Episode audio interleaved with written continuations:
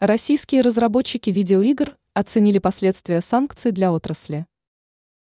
Санкции стали причиной для срочного поиска аналогов программного обеспечения на российском рынке.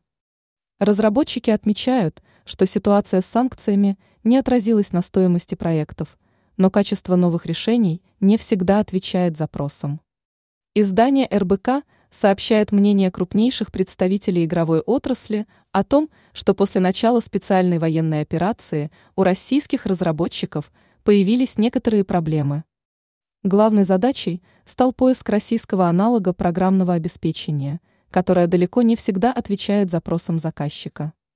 Например, разработчику игры с мутокомпании Киберия Нова пришлось срочно переносить данные на облачный сервис от Яндекса. Суммарно было собрано до 2 терабайтов данных, которые ранее хранились на Google Drive. Но никто не ожидал, что стабильный Google подкинет проблем. На перенос данных дали неделю. Поиск аналога сервису Google пришлось проводить в сфере офисных приложений российского производства, которые по качеству сильно уступают зарубежным аналогам.